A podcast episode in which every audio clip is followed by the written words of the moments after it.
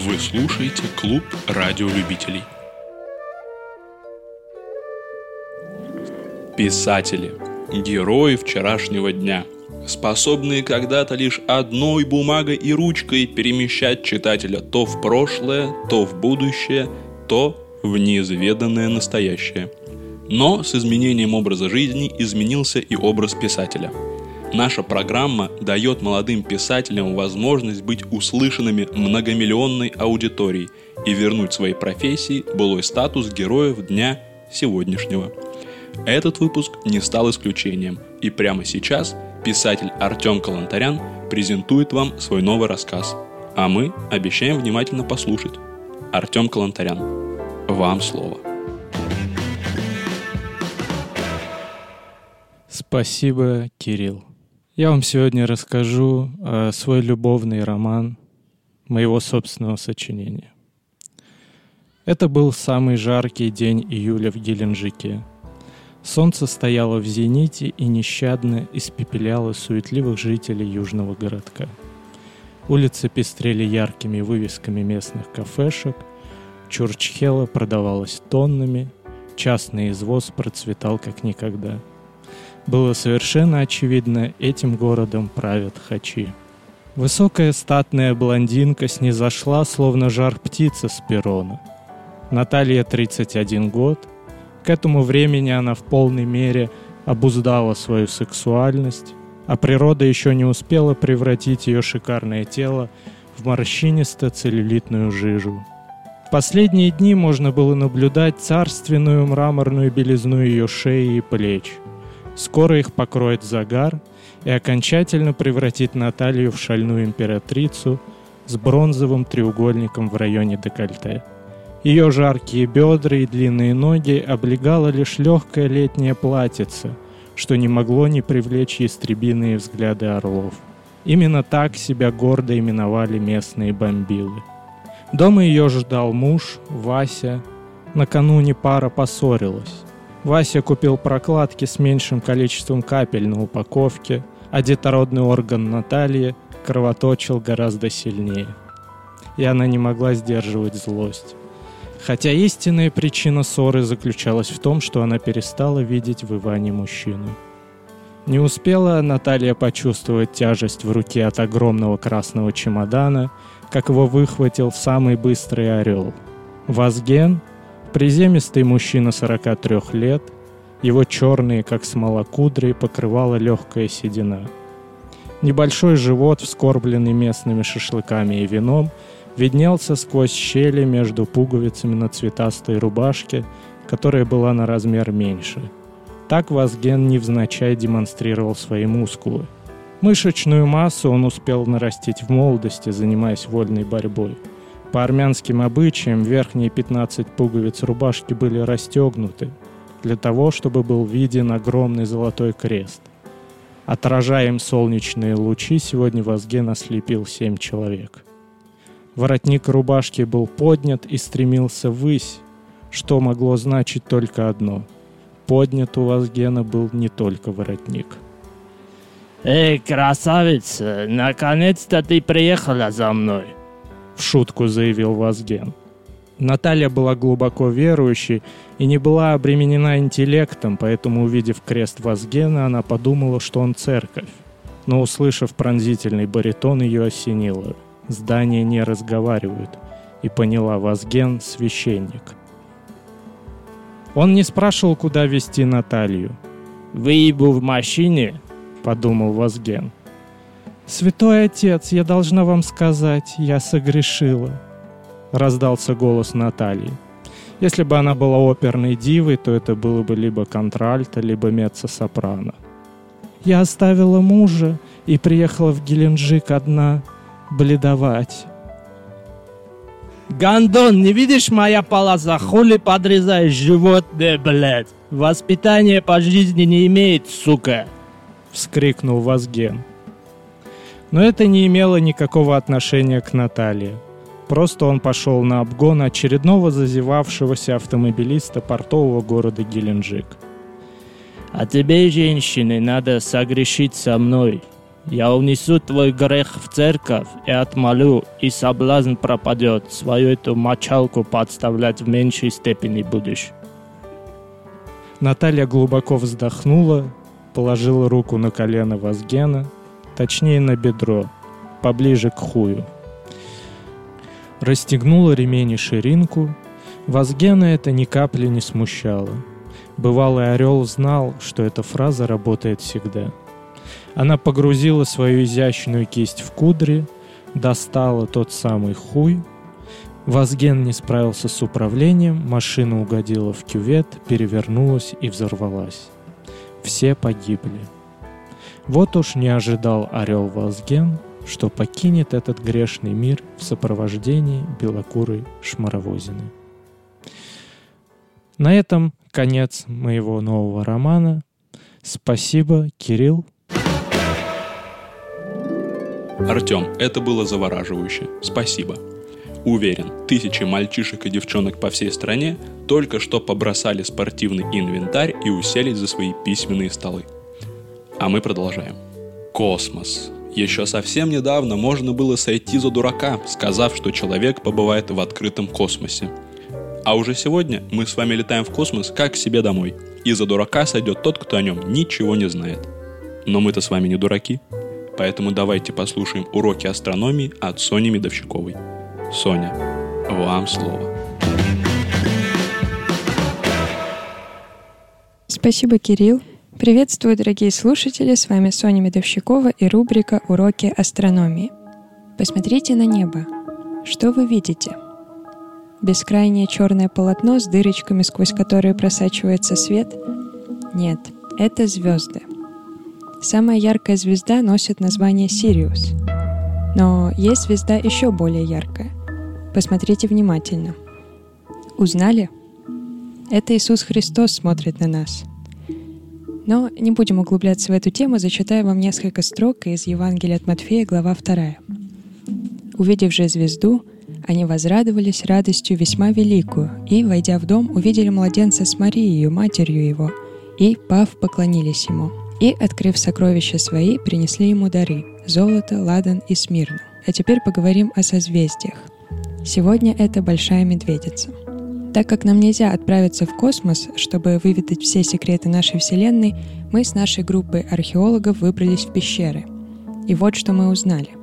Задумывались ли вы, почему созвездие Большая Медведица выглядит как ковш, а не как медведь? Расшифровав древние рисунки первобытных людей, мы выяснили, что раньше медведи выглядели как ковш. Там мы увидели множество рисунков, как огромный ковш нападает на племена и уничтожает деревни. Вы наверняка, будучи детьми, слышали выражение «как медвежонок лапы погладит», когда на вас выплескивали воду из ковша. Вот видите, космос интереснее, чем нам кажется. В следующем выпуске я расскажу про то, как мы с моей группой археологов раскопали останки инопланетян.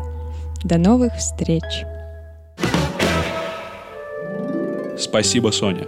Будто я лично побывал в стратосфере – даже хочется перевести дыхание. С этим нам поможет Александр Киселев, который подготовил универсальные перебивки для радиостанций. Александр, вам слово. Спасибо, Кирилл. Итак, это Александр Киселев и моя рубрика «Универсальные юмористические перебивки для радиостанций». Не так страшен черт, как его теща. Не учи отца православию. Сделай дело, гуляй с санитайзером. Делу время, а потехи — это прикольное грузинское имя. Болтушка, находка для мужа куколда. Солдат ребенка не обидит, если этот солдат не Эпштейн. Кто хорошо работает, тот хорошо West Coast Customs. Семеро одного свайпают. Плох тот солдат, который не мечтает. Ну, в целом. Мой дядя самых честных насиловал. Большому кораблю большая голова капитана. Спасибо, Александр. Надеюсь, вам перезвонят. А мы пока продолжим. Кошки или собаки? Собаки или кошки? Вечный спор, поругавший между собой не одно поколение россиян. Но кто же из них лучше? Собаки. И именно для всех любителей наших четвероногих собак Артур Чапарян подготовил эссе о собаках своего района. Артур, вам слово. Спасибо, Кирилл. Я представляю рубрику «Собаки с моего района». Начну, пожалуй, с самой модной собаки в этом сезоне – это корги. Многие говорят, что корги не в моде, у меня всегда была корги, но, скажу так, ни разу еще не видел пожилую корги. Еще хотелось бы отметить, что у корги морда очень большая. Можно сказать, морда корги — это морда от другой собаки на теле маленькой собаки, что, я думаю, для нее мучительно. Да, интересный тренд у нас. Раньше были мопсы, которые тоже мучились, сейчас корги, которые, в свою очередь, тоже мучаются. Смею предположить, что в следующем сезоне в моде мертвые собаки — вот со своим хозяином на ошейнике, гордо перебирая лапками, шагает Эрдельтерьер. Да, каждый раз, когда я вижу Эрдельтерьера, я думаю, это что, скороговорка или собака? А это Бордер Колли. Самые умные собаки. Если вы такие умные, то почему босиком по улице идете? Где кроссовки? А кто это там такой юркий? Оп, оп, опа, а это фокстерьер. Как многие знают, это охотничьи собаки. Непонятно, зачем они охотятся в городе, но я так понимаю, за человеческим вниманием и поглаживаниями. Представь, если ты фокстерьер в 20 веке, и ты своему охотнику приносишь не кролика, а поглаживание — я бы из тебя сам сделал э, дичь, а потом съел бы. Недавно еще видел мальтийскую баллонку в платье. Вообще, впечатление производят мальтийские баллонки странное. Иногда бывает, смотрю на них, прохожу мимо и слышу, как за спиной одна другой шепчет. А вторая ей говорит. Видел еще таксу. Подошел к хозяину, говорю, это ваша такса. И хозяин мне говорит, ну, допустим. Я говорю, нихуя себе. Да, оказывается, не только таксы неприятны, но и их хозяева тоже. Вот такие они, собаки с моего района. В конце хотелось бы сказать, что собака — это лучший друг человека, а человек, в свою очередь, так себе друг собаки. Подумайте над этим. Кирилл? Спасибо, Артур. Желаю, чтобы кошатники вам ничего не сделали, как они не делают никому и ничего. А теперь, дорогой слушатель, пришло время поговорить о серьезных вещах. Мы многое с вами пережили за последние десятилетия, но в бесконечно ускоряющемся ритме жизни все меньше времени, чтобы задать себе вопрос. А что это было? Помочь нам с вами это понять и подвести итоги десятилетия вызвался политолог Расул Чабдаров. Ему я и передаю слово. Расул. Добрый вечер. Я Расул Чабдаров, или так называемый человек из города Н. Вы можете знать меня по моим работам, по моим научным статьям. Итоги десятилетия хотел бы подвести. Э, страну просрали, дороги просрали, бюджеты просрали – нефтедоллары по 120 э, рублей просрали, спорт просран. Но, смотрите, ребят, ситуация на самом деле экономическая в стране интересная, захватывающая. Посмотрим, что нам будет готовить следующее десятилетие. С 2010 по 2020 год, конечно, мы ожидали неких подъемов, неких улучшений. Это, конечно, в, каких- в каких-то сферах произошло. Не буду кривить душой. Не буду кривить, потому что надо признать, отдать должное. Надо отдать должное ребятам из кооператива «Озеро». что все-таки озеро у нас... э, Озера у нас хорошие, надо отдать должное. С озерами у нас все хорошо. Был недавно в Серебряном Бару, и там с озерами все хорошо. Э, Быть может, нужно было кооператив назвать не озеро, а, к примеру, кооператив э, «Стабильная крепкая экономика». Ну, задайте себе вопрос, ребят. Посидите дома, поштудируйте. Маркса поштудируйте, Энгельса поштудируйте. Мы же все это проходили. Мы все это уже проходили, ё-моё. Сколько можно? На одни и те же грабли наступаем. Давайте вспомним, с чего начался 2010 год. Правильно. С Олимпиады 2014 в городе Сочи. Что было? Сначала мы просрали Сочи, просрали море. Но, конечно, ребята из э, фигурного катания не подвели. Молодцы. Я, честно сказать, смотрел за этим всем, следил, расстраивался немножечко. Но ребятки, конечно, фигуристки наши, фигуристки. Конечно, они нас не подвели. Ну, а как им подвести-то? Они же на льду. Как, блядь, подведешь когда на льду? нахуй? Что у нас вообще с геями? Что с геями происходит? Ребята, э, историю, учите историю. Я вам так скажу. Гея в стране первым, первым избивать гея в стране придумал я. Надо знать. Это базис. На этом строится все. На этом строился бам. На этом строился бум. И, кстати говоря, даже джаз. Что с джазом происходит? За последние десятилетия джаз не дал нам ни одного артиста. Ритмы выровнялись, свинг ушел на второй план. Одни теноры вокруг. Тем временем рэп э, завоевал аудиторию полностью. И скриптониты, и, соответственно, чемодан клан, рэпер Карандаш тоже был. Где рэпер Карандаш от джаза? Джаз, алло. Давайте, поднажмите в 20-х годах, мы надеемся на вас. С сексом что случилось?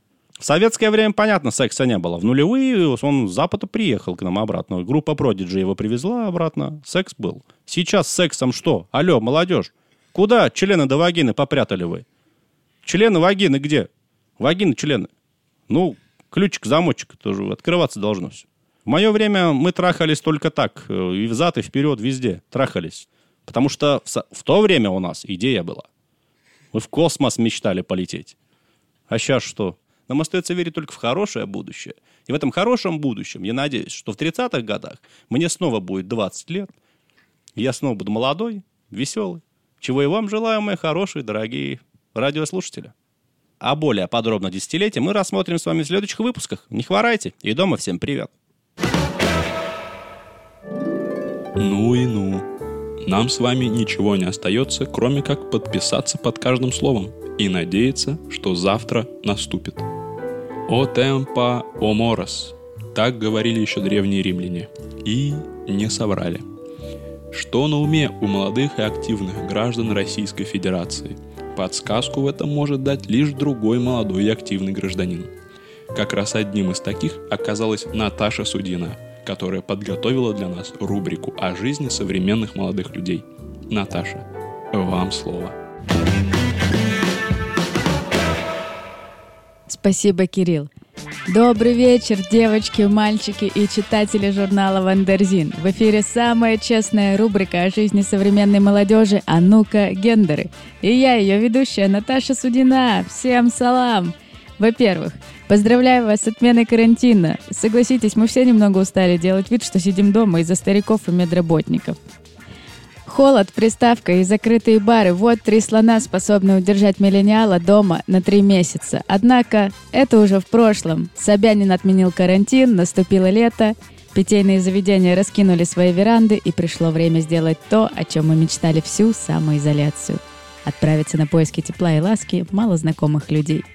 Поэтому, одуванчики мои, надеюсь, вы уже нацепили гавайские рубашки, потому что сейчас мы разберем ключевые ошибки в поиске новых половых партнеров и партнерок – во-первых, не знаю, как вы, а я уже устала свайпать. Да-да, я сейчас говорю о приложениях доставки, поэтому Тиндер предлагаю оставить старшему поколению. Говорят, людям после развода полезно изучать что-то новое.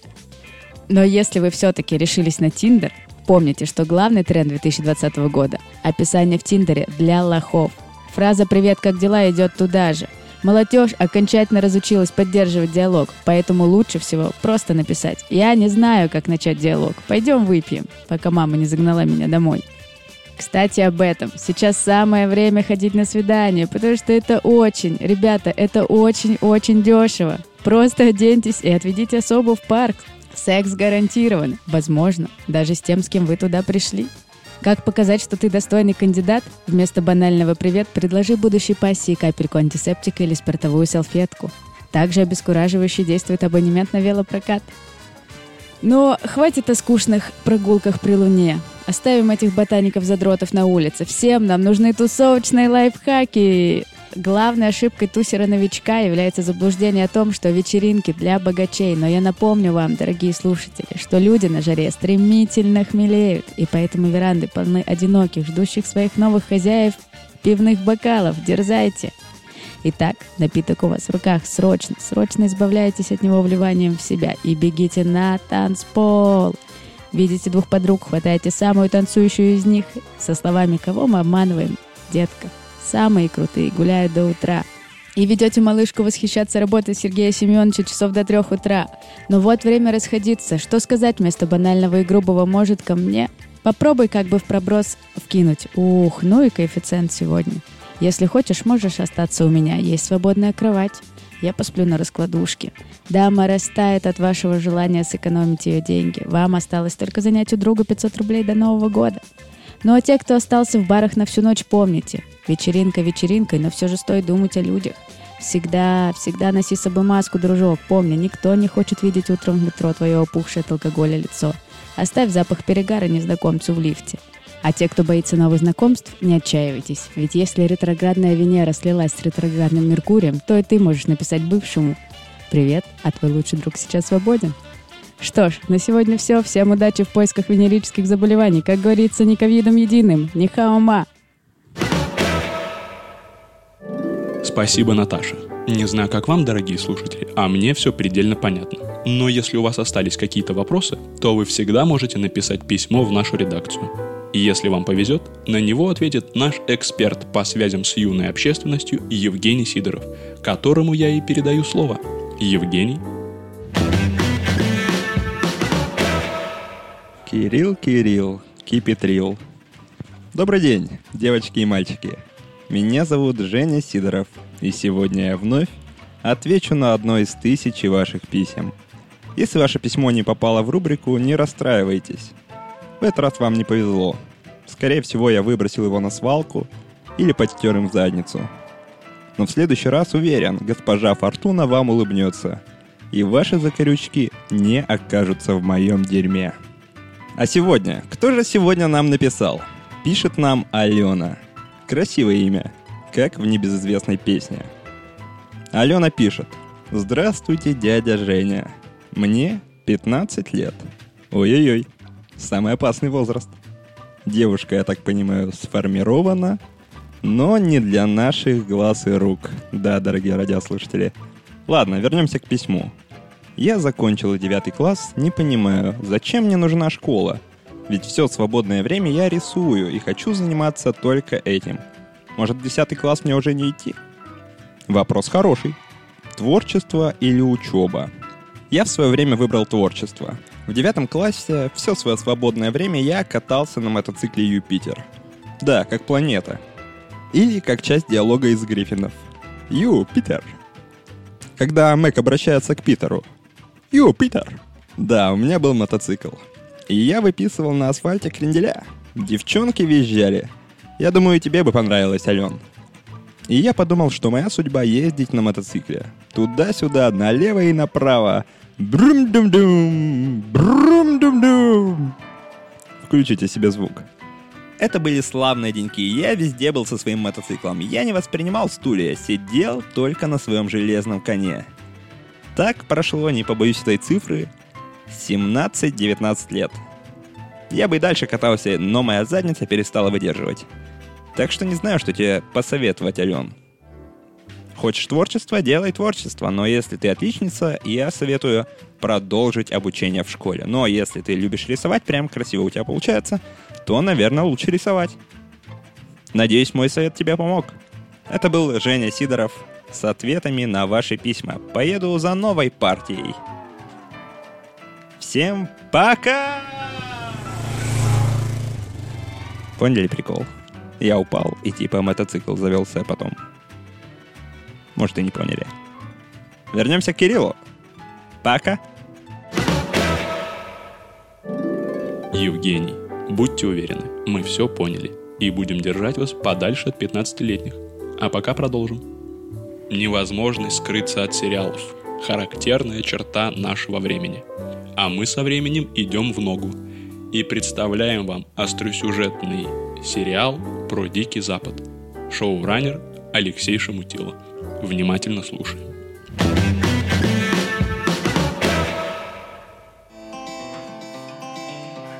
Give me some girls, give me some horses, give me some love. Грязный Дикий Запад. Первая серия. Эту историю рассказал мне старый ковбой с синдромом Туретта. События ее разворачивались на городской площади, где каждый день проводились ковбойские дуэли. Каждый день, кроме Рождества и 20 апреля, ровно в полдень раздавался выстрел и на свет рождался новый труп. Местные называли это сортировкой биологического мусора и на дуэли особого внимания не обращали.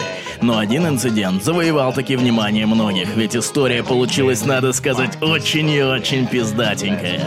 Итак, 11.55 утра, главная городская площадь, день великой дуэли Макдауэлла и Джона Баттона. Ну что, счастливчик Макдауэлл, радостная новость для твоих парней. Какая? Скоро у тебя появится новая дырка. Пошел ты нахуй, Джон Баттон, нахуй иди, понял? Сам иди в хуй. Через пять минут солнечный диск, золотой, как искрящаяся косичка мочи из моего пениса, займет свое место на небосводе, голубом, как твой отбеленный анус. Вот тогда-то я и всажу пулю в твою сраную, как твоя сраная жопа голову. Вот тогда-то и посмотрим, кто из нас пойдет нахуй. А знаешь что, Джон, я даже рад, что есть еще целых четыре минуты, чтобы насладиться этой тупой хуйней, которую ты несешь из не самой своей чистой дырки под названием рот. Моя жена не несет столько хуйни, сколько ты, хотя она женщина. Сука, опять на себя. Пошел нахуй. Нет, ты иди нахуй. Ты настолько тупой, Джон Баттон, что твоими последними словами будет «Я тупой уебок». Иди нахуй, коровий угодник. Сам иди нахуй, говно. Еще слово, и я засуну тебе в рот волосатую, поцарапанную гвоздем трубку, с которой, к большому сожалению, нельзя дышать под водой. Зато можно ебать под водой, сучара. Понял нахуй? Пошел нахуй, понял? Заткнись нахуй, Джон Баттон. Через три минуты я пристрелю тебя, и твое тело будет ебать койот или какой-нибудь карликовый варан. Их здесь дохуя водится. Через три минуты твоя жена впервые улыбнется по-настоящему. Это будет не издевательская ухмылка, как когда ты приносишь получку. Это будет настоящая 22-зубная улыбка здорового человека. Никто Абсолютно никто. Джон Баттон вспоминает слово «получка». Глотни, елдак, ты твои ебучие шаблоны из Твиттера, понял? У меня для тебя есть шаблончик получше. Иди нахуй. Вот тебе, не стареющая классика. Это ты иди нахуй, ты иди нахуй, ты иди нахуй.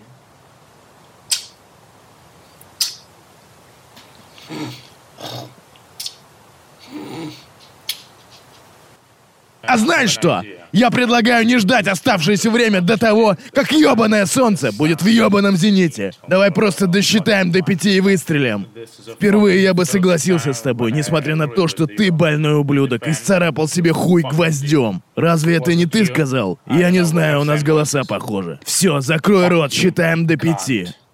Раз, два, три, четыре. Продолжение в следующей серии. Give me some girls, give me some horses, give me some love. Дорогой слушатель, как быстро пролетела наша передача. Казалось, мы только начали, а нам уже пора прощаться. Ну, ничего страшного. Уверен, скоро мы вновь встретимся с вами в эфире нашей передачи. И если к тому моменту никто не попадет в несчастный случай. Спасибо за прослушивание. Клуб радиолюбителей заканчивает свое вещание.